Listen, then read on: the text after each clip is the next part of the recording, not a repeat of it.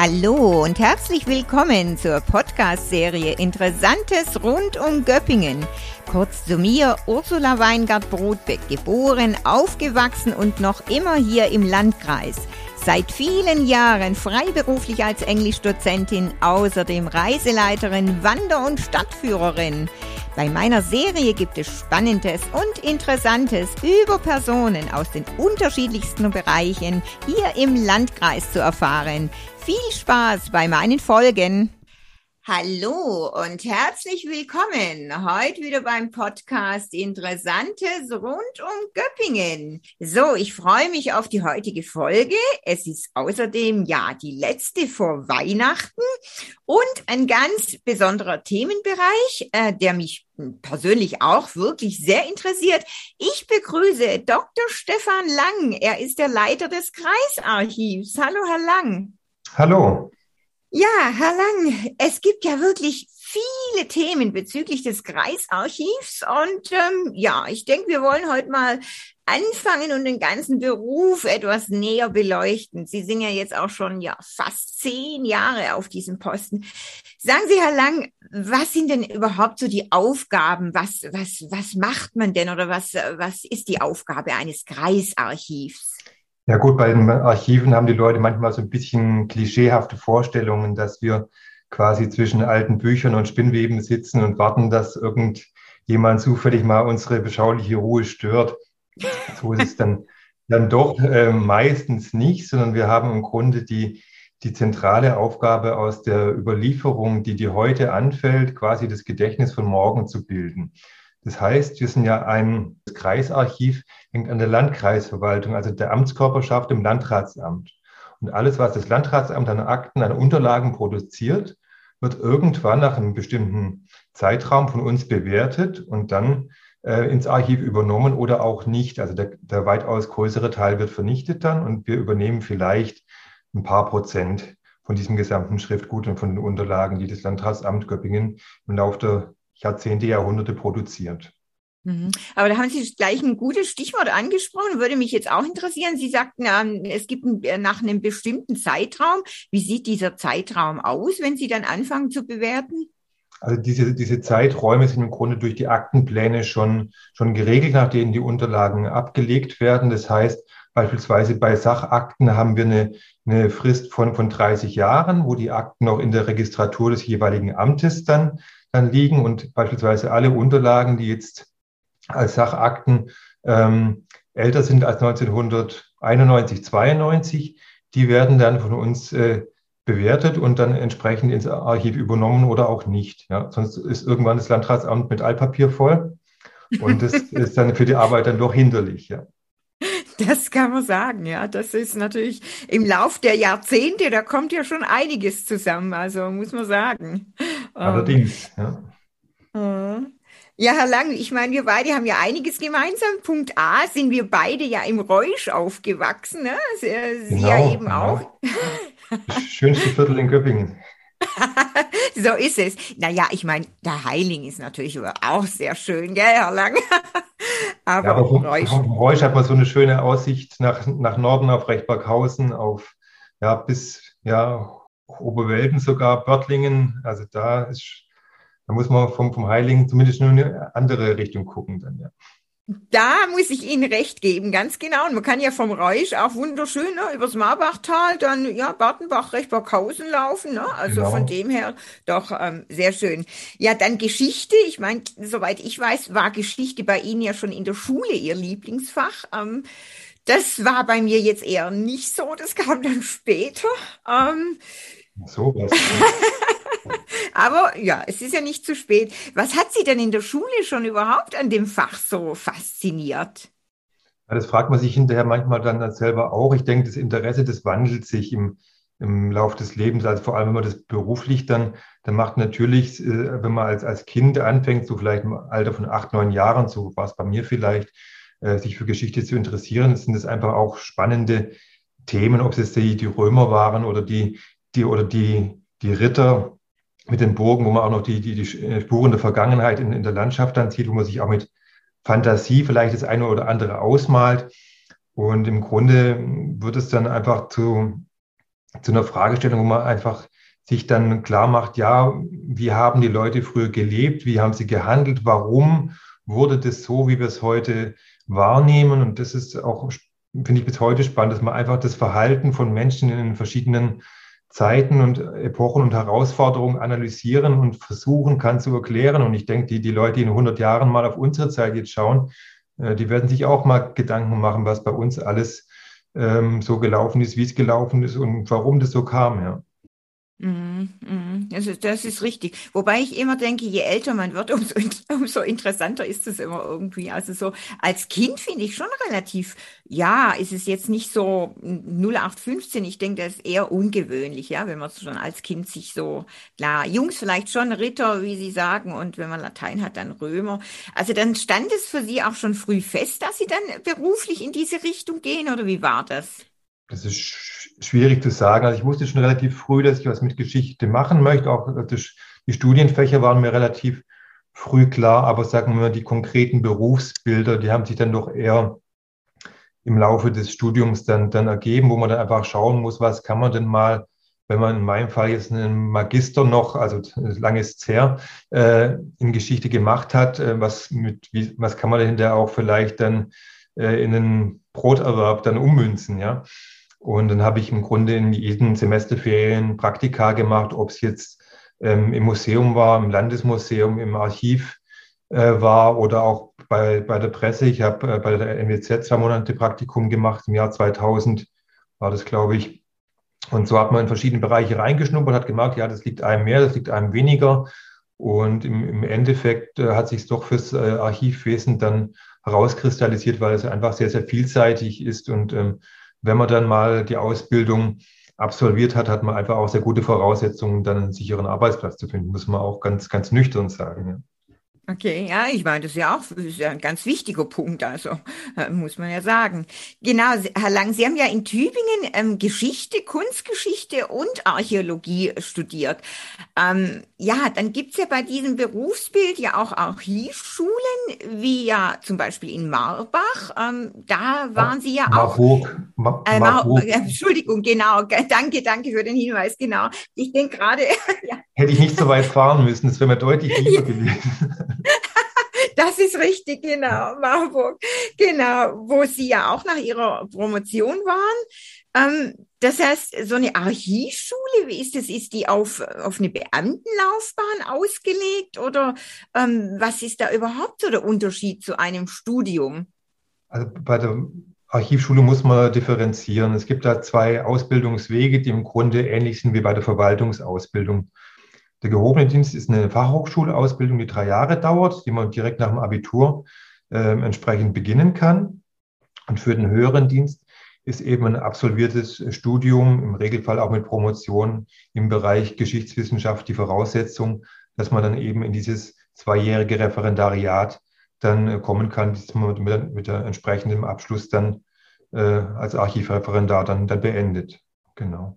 Ah ja, also das heißt, da ist dann quasi das Studium schon Voraussetzung.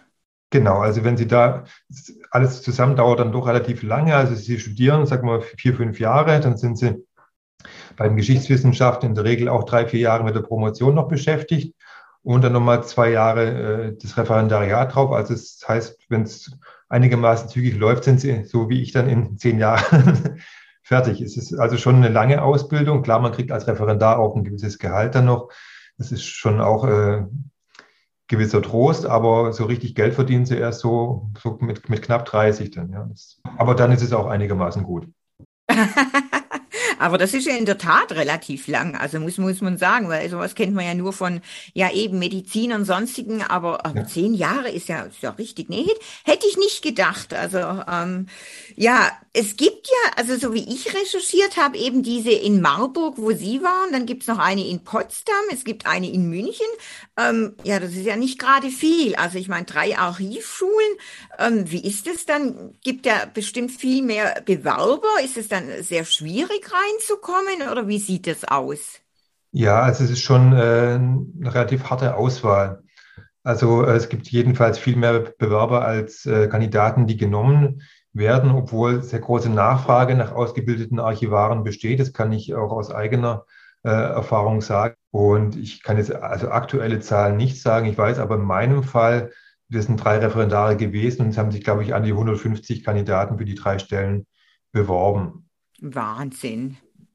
Ich würde sagen, von diesen 150 könnte man wahrscheinlich 10 bis 20 unbesehen äh, auch nehmen. Da ist dann halt äh, die Frage, wie man dann die Qualifikation einerseits hat und natürlich vielleicht dann auch in den Bewerbungsgesprächen gut präsentieren kann. Das ist mhm. natürlich auch mal die Rolle. Mhm. Also da gibt es keinen Numerus Clausus in dem Sinne, sondern da wird es quasi das Gesamtpaket dann, dann abgeprüft sozusagen. Ja. Ah ja. Mhm, mhm. Ja, Sie waren ja auch im, im Hauptstaatsarchiv in Stuttgart und haben da ähm, Recherchen gemacht, ja, zum äh, Thema Judentum. Mm, da, das hat Sie ja auch schon sehr früh fasziniert. Haben Sie da auch überhaupt zu dem Bereich ähm, verschiedene Praktikas auch ähm, absolviert? Ja, also ich war relativ früh schon immer mal wieder im Hauptstaatsarchiv gewesen, wenn man für bestimmte Themen recherchiert hat. Dann bin ich auch auf das Thema jüdische Geschichte hier zuerst im Landkreis in der frühen Neuzeit in Großeislingen, damals eine relativ unbekannte Geschichte gestoßen. Und es hat sich im Laufe der Zeit dann immer weiter ausgeweitet, bis ich dann im Grunde für den ganzen schwäbischen Raum die jüdische Geschichte in der frühen Neuzeit, also vor allem vom ausgehenden 15. bis äh, zur Mitte des 17. Jahrhunderts untersucht habe. Und ja, für die Doktorarbeit habe ich dann Monate oder fast, fast Jahre in den, den Lesesälen der Staatsarchive, vor allem Stuttgart und Ludwigsburg, dann zugebracht. Und als ich dann später dorthin kam, dann kannten die mich natürlich alle, alle schon. Ich hatte auch schon ein bisschen Sorge, dass ich auf der schwarzen Liste der Magazinmitarbeiter stehe, weil, weil ich äh, dann so, so viele Akten immer bestellt, gebraucht hatte, wo man manchmal auch nur ein paar wenige Schriftstücke aus einem dicken Band brauchte. Das ähm, äh, tat mir dann auch irgendwie leid, die das mal holen zu lassen, aber es war im Grunde dann überhaupt kein Problem. Die waren ganz, ganz reizend zu mir und ähm, das hat sich dann alles ähm, gut ergeben. Ja. ja, ich meine, äh, das ist ja eine tolle Sache. Da kann man ja wirklich ähm, äh, froh sein und, und dankbar, weil Sie sind ja, ähm, glaube ich, auf ganz unbekannte Akten damals auch ähm, gestoßen, eben der jüdischen Gemeinde in Großeislingen.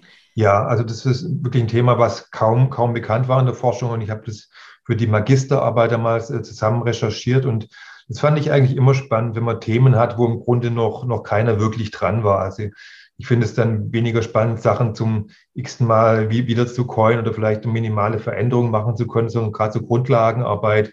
Ähm, das ist das, was wir Archivarier häufig ohnehin machen und es ist dann schon auch dann äh, schön zu sagen, ja, ich habe jetzt was gemacht, wo bislang keiner entweder auf die Idee gekommen ist oder, also, oder sich einfach die Mühe gemacht hat, das, das zu tun. Es waren natürlich viele, viele Unterlagen dann im Endeffekt, und wenn Sie dann nach acht Stunden äh, Quellen aus dem 16. Jahrhundert lesen, rauskommen, denken Sie, sind irgendwie in der Renaissance gelandet und denken schon in diesen Formulierungen dann abends, wenn Sie am Abendbrottisch sitzen. ähm, aber das gehört halt, halt dazu, ja. Da, da, da, muss man durch und dann kann man auch die, die Schriften gut lesen. Das ist ja natürlich auch noch eine Hürde, ist ja alles handschriftlich bis ins äh, frühe 20. Jahrhundert in der Regel.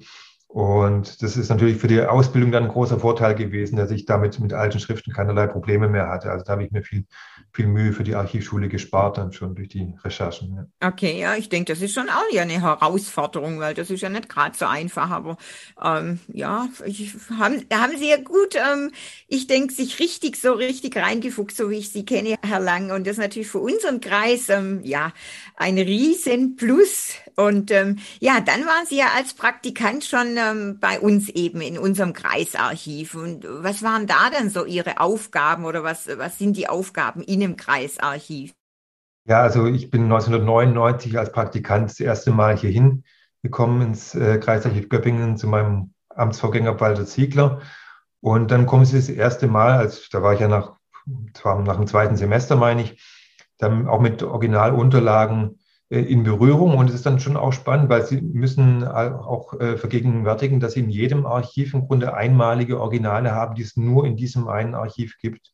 Also wenn wir beispielsweise jetzt ein Band haben mit den Kreistagsprotokollen der, der Nachkriegszeit für den Landkreis Göppingen, das gibt es eben nur bei uns. Ja? Und wenn unser Archiv jetzt abbrennen würde oder sonst wie einen Hang runterrutscht hier auf Schloss Vilseck, aber wir sind zum Glück weit weg von der Hangkante mit unserem Magazin, dann ähm, wäre wär das einfach weg. Ja? Und das ist dann schon, schon, was, schon was Besonderes. Und man erkennt dann auch, was in diesen Quellen alles drin steht und was man da auch rausholen kann. Und viele Studenten, die haben oftmals den Eindruck, ja, es ist ja irgendwie alles schon erforscht und gemacht.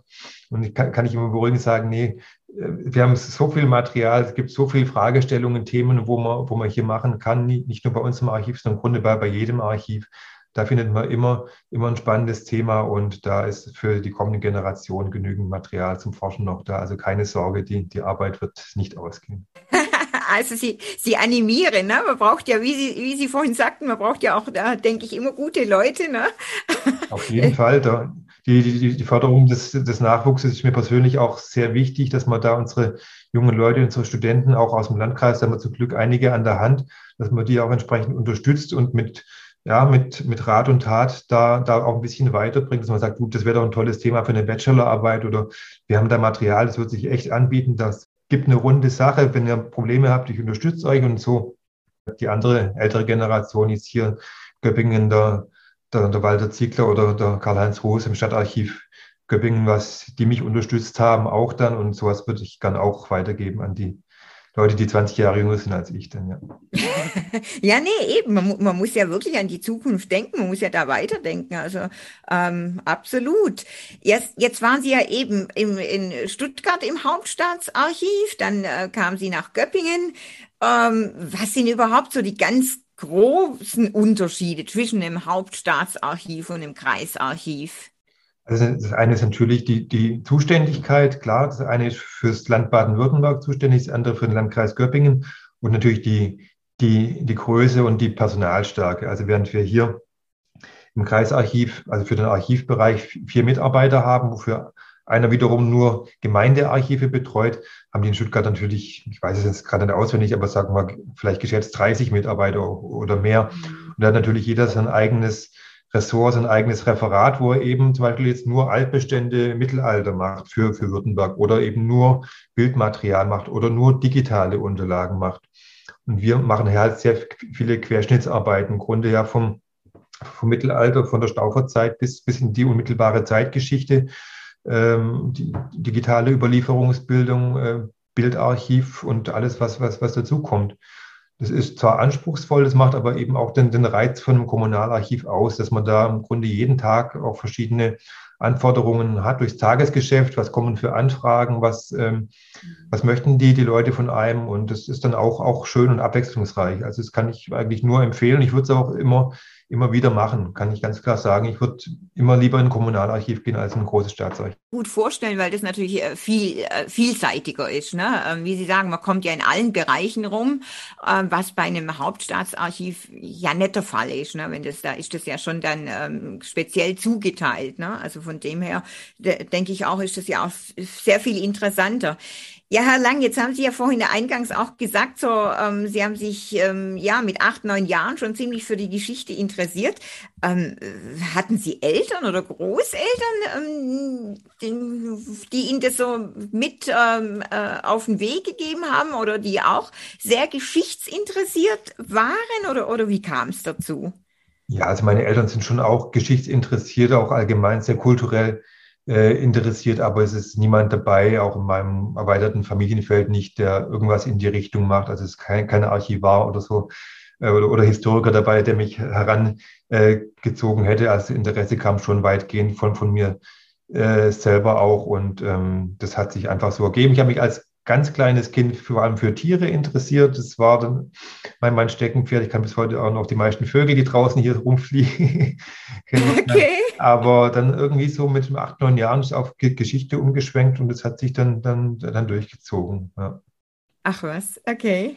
Äh, wie ist es? Muss man eigentlich Latein können als äh, Grundvoraussetzung für so eine Ausbildung? Ähm, das ist eine gute Frage. Ich habe vorhin auch nochmal nachschauen müssen, ob man es fürs Geschichtsstudium noch braucht. Also es ist tatsächlich noch so, ist, ähm, weil man im Grundstudium so eine gewisse Bandbreite der Epochen auch abliefern muss. Also auch die alte Geschichte und das Mittelalter, wo das dann durchaus dann abgeprüft wird, so ein bisschen zumindest in den Klausuren. Bei der Archivausbildung ist es heute nicht mehr ganz so, wie es zu meiner Zeit noch, noch war. Also das sind inzwischen doch in den letzten ja, 10, 15 Jahren einige Reformen gelaufen, wo das dann ein bisschen von, von, den, von der klassischen Urkundenlehre äh, dann weggerückt ist. Also wir haben tatsächlich noch äh, Klausuren, mittelalterlichen Papsturkunden und dergleichen geschrieben.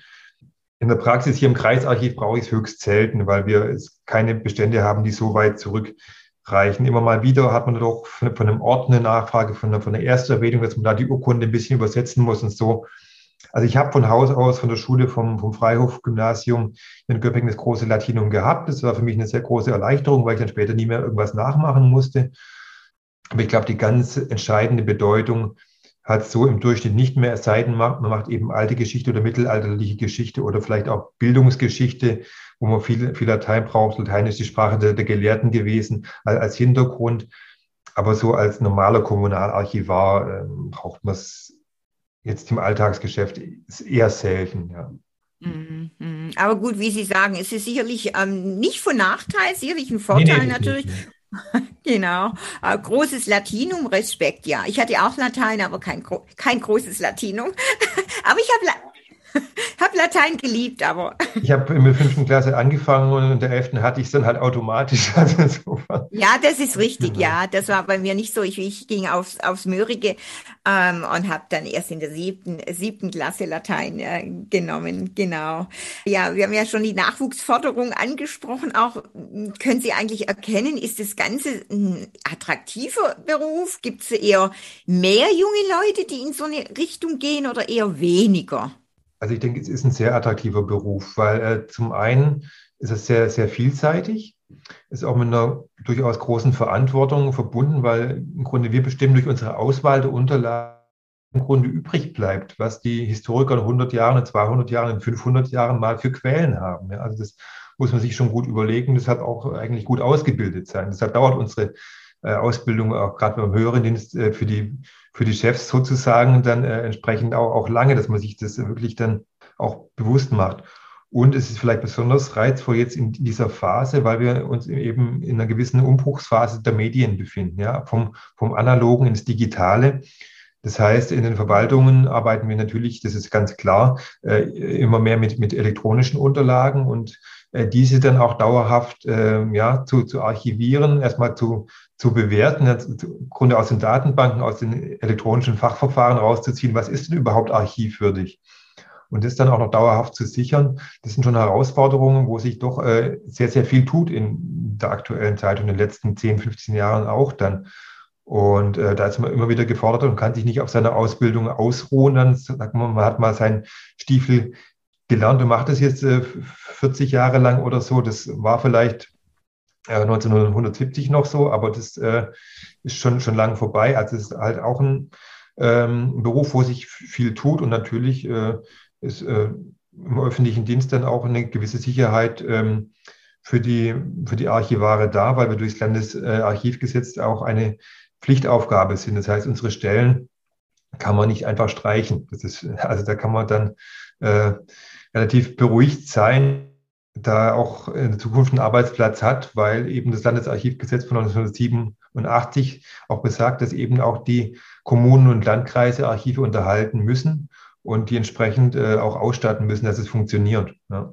Und auch wenn wir nur ein kleines oder mittelgroßes Archiv sind, ähm, uns braucht man dann auch in der Zukunft. Und das ist ganz äh, schön zu wissen, auch gerade in so krisenhaften Zeiten dann wie in unsrigen. Ja, ja, eben. Sie, Sie sagen es, ne? Ich meine, so zur, zur Zeit, was wir so zu Anfang ähm, von Corona-Pandemie bis jetzt ja so erleben. Also ich denke, da gibt es sehr, sehr viele, die richtig zu kämpfen haben. Ne? Und das, das ist ja in, in diesem Bereich eben, wie Sie sagen, es ist eine Sicherheit. Also das ist ja durchaus auch sehr wichtig. Genau, und das ist jetzt auch ganz interessant. Sie haben ähm, die Digitalisierung angesprochen. Ähm, als Sie angefangen haben, da war doch sicherlich noch nichts digitalisiert, oder? Ja, also bei uns im Kreisarchiv war vergleichsweise wenig digitalisiert, muss man vielleicht auch noch mal ein bisschen differenzieren. Also Digitalisierung heißt jetzt nicht nur, dass wir die Unterlagen, die wir im Haus haben, jetzt äh, einscannen und dann in großer Masse bereitstellen. Da fehlt uns einfach äh, das Personal und die Mittel. Das muss man ganz, ganz nüchtern feststellen. Das Wichtigere ist vielleicht wirklich das, was ich vorhin schon angesprochen habe, dass man quasi aus den digitalen Unterlagen die heute anfallen, da auch eine, eine Überlieferung bildet. Wir haben dadurch die Kooperation mit dem Land Baden-Württemberg, mit dem sogenannten DIMAG, Digitales Magazin, haben wir eine Möglichkeit, es äh, langfristig zu, zu speichern. Also die Infrastruktur ist da. Ich sage immer, das kann man sich ein bisschen vorstellen wie ein elektronisches Schließfach. Ja, wir geben unsere Daten gegen eine jährliche Gebühr dorthin äh, an das Land und da ist es dann dauerhaft gesichert. Aber wir müssen eben aus unseren Fachverfahren im Landratsamt oder in den Kommunen eben rausziehen, was für uns dann archivwürdig erscheint. Und das ist auch ein, ein größerer Aufwand. Mhm. Also wir haben es hier im, Land, äh, im Kreisarchiv Göppingen etwa anderthalb Kilometer Akten und Bände, auch Zeitungen, Protokollbände, die alle zu digitalisieren, Seite für Seite, ist für uns einfach schlicht nicht möglich. Mhm. Das, ja, wird, wird, wird, ich in meiner Amtszeit sicherlich nicht mehr äh, erleben und ich bin auch nicht sicher, ob das Sinn macht. Es macht dort Sinn, wo, sag mal, Originale geschützt werden können, weil die häufig nachgefragt werden, bestimmte Quellen, wo man auch äh, das Material erhalten möchte, dass man sagt, gut, wir machen es digital, dass das Original in Papier oder Pergament einfach keinen Schaden nimmt. Mhm. Ja, ist, ist, ist ganz klar. Also aber, aber jede, jede banale Sachakte, die bei uns im Archiv vielleicht liegt und die äh, vielleicht alle 30 Jahre mal gebraucht wird, das ist einfach die große Masse und das äh, können wir einfach nicht, nicht leisten. Sowas. Ja, ist klar, sowas kann man ja nicht stemmen. Das heißt aber, ähm, Sie stufen das selber ein, also Sie haben da Prioritäten, wo Sie sagen, das können dann auch Sie entscheiden oder wie funktioniert das? Oder gibt es da so eine Vorlage, wo man äh, Punkte hat, die man abarbeitet und sagt, okay, hm, das ist wichtiger, das ist weniger wichtig oder entscheiden Sie das? Und wir haben auch unsere Arbeitsgemeinschaften der Kommunalarchive, der, der, der Kreisarchive. Wir haben eine Arbeitsgemeinschaft Kreisarchive in Baden-Württemberg, wo wir uns natürlich regelmäßig äh, im Jahr austauschen und dort auch bestimmte Prioritäten diskutieren. Im Endeffekt stehe ich aber doch äh, persönlich auch für die Auswahl äh, dann, dann, dann gerade. Also ich bin jetzt dabei, nach und nach unsere Bildmedien zu digitalisieren, Fotos, Pläne, Postkarten, äh, Luftbilder und, und dergleichen. Dann könnte man im nächsten Schritt vielleicht auch mal an äh, ältere Zeitungen gehen aus dem 19. Jahrhundert beispielsweise oder wenn man jetzt an die an die Akten geht, ähm, an Gremienakten, die dann häufig, doch häufiger nachgefragt werden, beispielsweise Kreistagsprotokolle, sofern da keine datenschutzrechtlichen Sachen drin sind. Ähm, Gerade Personalentscheidungen oder solche Sachen, da muss man auch gucken, wie da die entsprechenden äh, Schutzfristen sind. Aber solche Dinge könnte man andenken. Aber die, die, die große Masse, die wird sicherlich noch lange nicht digitalisiert werden können. Mhm, mhm. Das heißt eben äh, Fotos, Bilder, also das, das machen Sie so zur Zeit. Genau, da haben wir auch eine Kooperation mit dem Kreismedienzentrum, die für uns beispielsweise äh, Fotonegative, aber auch, auch Dias und auch ähm, ja, Filme digitalisieren. Also wir haben auch jetzt vor zwei Jahren eine Aktion ähm, begonnen, wo wir Privatfilme haben digitalisieren lassen, wo die Leute quasi ihre, ihre Privatfilme aus den 50er, 60er, 70er Jahren ähm, zu uns bringen konnten. Die haben es kostenlos digitalisiert bekommen. Wir durften eine Kopie äh, behalten. Und diese, diesen Digitalisierungsvorgang hat das Kreismedienzentrum für uns dann gemacht, weil die entsprechend gute Technik und auch Mitarbeiter haben. Und wir haben eine sehr enge und äh, positive Kooperation. Ja, mhm. ja es ist ja auch immer ganz toll. Ich bin ja ähm, auch ganz fasziniert, wie viele andere, wenn sie dann ja auch ähm, immer so schöne, schönes Material in den Stauferkreis reinstellen. Ne? Ja, ich versuche jetzt auch gerade in dieser Corona-Zeit einfach die, die Leute auch den Leuten ein bisschen Freude zu bereiten, dass man gerade diese Sachen nach außen ein bisschen mehr intensiviert, äh, weil man einfach nicht so viele Vorträge, Führungen, äh, Filmvorführungen und dergleichen halten kann wie sonst. Also wir haben ja auch davor zwei äh, sehr schöne Dokumentarfilme gemacht zu, zu, zum Kriegsende und zur Nachkriegszeit, wo man ja in fast jeder Kreisgemeinde dann zu Vorführungen waren. Das ist in den letzten zwei Jahren halt alles ein bisschen weggefallen. Darum versuche ich über die sozialen Medien einfach die Leute ein bisschen ja auch zu unterhalten und zu informieren gleichermaßen, dass man ein bisschen anregen kann, sagen, guck mal, was wir alles haben, guck mal, wie, wie eure Gemeinde vor 100 Jahren, vor 150 Jahren aussah, was, was die Probleme früher waren, ähm, dass man auch ein bisschen reflektiert und relativiert, was äh, eben heute dann so, so alles läuft. Und so versuche ich da ein bisschen ja auch äh, ja, historische Bildungsarbeit über diese Kanäle zu, zu leisten. Also finde ich ganz toll, super. Und ich glaube, da sind Ihnen auch ganz, ganz viele Leute dankbar. Und das ist ja auch ähnlich wie was ich so mit dem Podcast mache. Und ich bekomme ja auch ganz, ganz äh, viel äh, positives Feedback. Und wie Sie sagen, in den Zeiten, es gibt ein Umdenken, man muss andere Dinge machen. Ähm, ja, und auch das, wie Sie gerade erwähnt haben, das Interesse zu wecken. Und ähm, das ist da. Also ähm, ja, also nee, ganz toll. Absolut. Und ich, ich, Sie sehen ja auch immer, da kommt eine rege Resonanz von den Leuten. Ne? Also ja, das ist eben halt auch, wie ich es vorhin schon sagte, das Schöne am Kommunalarchiv. Sie sind eng an, an, an den Leuten dran und bekommen auch das entsprechende Feedback, ob es gut ist oder schlecht. Ja, und das ist dann auch schön. Und da ich ja selber auch Kind des Landkreises bin und mich hier sehr wohlfühle, dann weiß ich auch ein bisschen, wie, wie, wie meine Leute in Anführungszeichen hier ticken. Und ähm, ich mag auch wirklich jeden Winkel von unserem Landkreis sehr gern, ob es das obere Vilstal ist oder auch die, die Gegend um Donsdorf, Böhmenkirch, Weißenstein und so viele schöne Flecken. Und ich komme gern auch mit den Leuten zusammen und ich kann auch dann entsprechend meine Schwäbestufen hoch und runter schalten, je nachdem, wo ich dann, dann gefragt bin. Und es macht mir unheimlich großen Spaß, da eng an den Leuten zu sein. Das ist einfach eine schöne Sache. Ja, nee, finde find ich auch toll, genau. Das ist ähm, schon ganz wichtig. Ja, mit dir, eben mit der Digitalisierung, das heißt, man macht das alles so nebenher, also muss man das zu den ganz normalen alltäglichen Aufgaben nebenher stemmen oder gibt es jetzt vielleicht langfristig auch bei Ihnen eine Stelle, wo Sie sagen, okay, ähm, da brauchen wir jemanden, der sich nur mit der Digitalisierung befasst? Ja, also, also die Digitalisierung von vorhandenem Archivmaterial, das machen wir tatsächlich so und so nebenher in Kooperation mit dem Medienzentrum oder einfach, wenn wir jetzt auch gerade was Aktuelles haben, wo wir was brauchen, dass wir das dann entsprechend selber machen. Ansonsten haben wir Torben Singer, ein Diplomarchivar, der würde ich sagen, macht zu 50 Prozent eben diese digitale Überlieferungsbildung, gerade die, denn die Kooperation mit dem DIMAG, mit dem, mit dem Land, die, die Überführung von digitalen Unterlagen in den digitalen Langzeitspeicher auch bereiten wir quasi eine, eine Suchmaschine vor für unsere Bestände, die man dann online stellen können, wo man dann auch digital unseren Beständen recherchieren kann, unsere Akten und, und Unterlagen.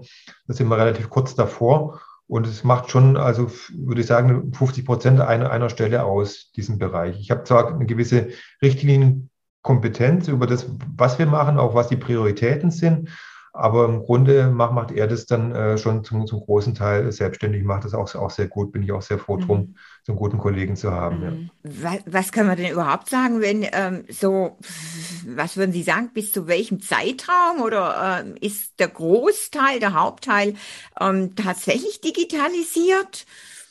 Was von Zeitraum spricht man da?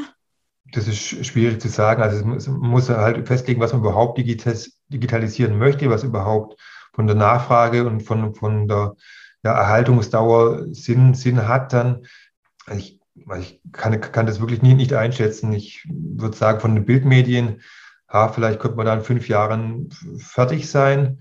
Aber was, was, was danach kommt, ist noch wirklich, ist wirklich Zukunftsmusik. Ich glaube, das Wichtigere ist einfach die momentan anfallenden digitalen Unterlagen, die jetzt aus den aus den ähm, Ämtern und äh, Behörden dann, dann kommen, die, die zu sichern, weil das, das, das Papier im, im Magazin, das liegt da im Zweifel gut. Wir haben da optimale klimatische Bedingungen, da, da schimmelt nichts, da ähm, zersetzt sich nichts. Und ähm, wenn dann doch, sag mal, Unterlagen da wären, wo man sagt, gut, da ist vielleicht, es ist sehr holzhaltiges Papier, das wird sich vielleicht in den nächsten Jahrzehnten zersetzen, da könnte man drüber nachdenken, äh, das zu digitalisieren. Aber gerade Gerade die, die Elternunterlagen, die sind meistens sehr gutem äh, Papier. Das ist ja aus Lumpen geschöpft, also es ist nicht äh, holzhaltig, sondern aus der kleineren Lumpen im Papier aufgeweicht und geschöpft dann. Und das hält im Grunde ewig, wenn Sie das gut lagern. Genauso wie das äh, Pergament auch da, wenn Sie die, die Urkunden aus dem 12., 13. Jahrhundert gut lagen, die, die halten auch noch äh, tausend weitere Jahre. Das ist mhm. kein Problem dann. Da, machen uns die, äh, Fest, die, die Festplatten, CDs und DVDs und Disketten heute viel, viel mehr Sorgen als, als die alten Sachen. Mhm. Ja, ja, das ist schon phänomenal, ne, wenn man das so bedenkt. Ne? Also es ist wirklich ja. für, für die Ewigkeit. Also ja. Ja, genau. Also die, die, die dreieinhalb Zoll Diskette, die können Sie heute nicht mehr lesen. Ja, die, die, die Pergamenturkunde aus dem Jahr 1200, äh, das ist kein Problem, wenn Sie die Schrift lesen können. Der Datenträger ist da, die, die dreieinhalb Zoll Diskette, da müssen Sie schon irgendwie noch bei, bei eBay vielleicht noch einen alten Computer aussteigern oder so, mhm. wenn Sie daran wollen. Mhm. Ja. ja, das ist richtig. Ja, genau. Ähm, Herr Lang, es sind bald zehn Jahre. Äh, 2012 haben Sie die Stelle eingetreten, oder? 2012. Ja, genau, im Herbst, im Herbst 2012, wie die Zeit vergeht. Ja, ja also gibt's nächst, nächstes Jahr Jubiläum, zehn Jahre. Und ich, ich meine, man muss wirklich sagen, zum Glück für unseren Kreis, aber wir haben ja lauter tolle ähm, patente Leute natürlich hier. Sie haben ja vorhin auch schon den Herrn Ziegler erwähnt und den Herrn äh, Dr. Ruß, genau. Aber Sie machen wirklich auch extrem viel hier. Ne? Sie arbeiten ja dann den historischen Jahrbüchern mit vom Landkreis, dann sind Sie ja der Vorsitzende vom Geschichts- und Altertumsverein sein und haben ja ganz viele Projekte, wo sie sich ähm, engagieren und, und ja auch wirklich Recherche betreiben. Ja, und wie ist es denn dann mit Ihrer Familie so? Bringen Sie da auch Geschichtliches mit rein? Soweit ich weiß, haben Sie ja zwei Söhne, glaube ich, ja, genau. oder? Ja, natürlich schon auch hin und wieder. Also es ist klar, wenn man irgendwo unterwegs ist, dann ähm, versucht man ab und zu mal ein bisschen was, was zu, zu erklären, aber ist nicht so, dass ich die ganze Zeit äh, dann daheim doziere und die versuche die Söhne in die gleiche Richtung zu, zu bringen. Die haben ihre eigenen Interessen und sollen das machen, was, was sie am meisten interessiert. Also da kann ich bislang jetzt nicht, nicht erkennen, dass da ähm, auch einer direkt in die Richtung geht. Das historische Interesse ist äh, durchaus da, gerade beim, beim Größeren dann schon auch. Ähm, aber ich weiß jetzt nicht, ob das in so eine Richtung geht wie, wie, wie bei mir. Das ist schon, schon was Besonderes. Das muss man auch wirklich mit großer Leidenschaft äh, machen, weil es ist einfach dann auch später mal nicht so einfach, dann äh, wirklich auch einen guten Beruf zu finden. Und da muss man schon auch äh, entsprechend dann ja wirklich mit Leidenschaft da, dabei, dabei sein, sein, und das, äh, das, entsprechend effektiv dann auch, auch, auch gestalten. Ja. Das denke ich auch. Ja, Herr Lang, also das war echt hochinteressant. Ich glaube für unsere Hörer natürlich auch. Ähm, ja, die werden bestimmt ganz ähm, an, ja, angeregt lauschen. Und äh, ich glaube, wir, wir finden noch so einige Themen, ähm, wo wir uns dann austauschen können, wahrscheinlich auch über einen Podcast. Jetzt erstmal Ihnen ganz herzlichen Dank, Herr Lang, für Ihre Zeit. Machen Sie es gut. Ich wünsche Ihnen schon mal ein schönes Weihnachtsfest und wir hören uns wieder. Dankeschön. Dankeschön. Ja. Ade. Okay, und tschüss. Tschüss. Ja, und ich möchte auch diesen Podcast nützen, um allen Hörern, Hörerinnen ein schönes, ruhiges, entspanntes Weihnachtsfest zu wünschen. Vielleicht haben Sie über die Tage ja auch Zeit, wieder in eine Folge reinzuhören. Ich bedanke mich bei allen, die zuhören und ähm, mir immer wieder Inputs geben, Anregungen und auch die tollen Zuschriften, die ich bekomme, dass es sehr, sehr interessant sei, und das animiert natürlich zum Weitermachen. Es haben sich schon ganz tolle Geschichten ergeben, hm, Geschäfte, neue Kunden dazugewonnen. Äh, ich hoffe einfach, dass es eine Bereicherung ist für Sie alle in dieser wirklich außergewöhnlichen Zeit. Und ich würde mir natürlich wünschen, wie so viele von Ihnen, dass wir 2022 ein Stück zur Normalität zurückkehren könnten. Ja, ich verspreche Ihnen auch, dass es erstmal weitergehen wird mit neuen Folgen im neuen Jahr. In diesem Sinne nochmal allen ein schönes Weihnachtsfest. Bleibt gesund, macht's gut, bis zur nächsten Folge und tschüss.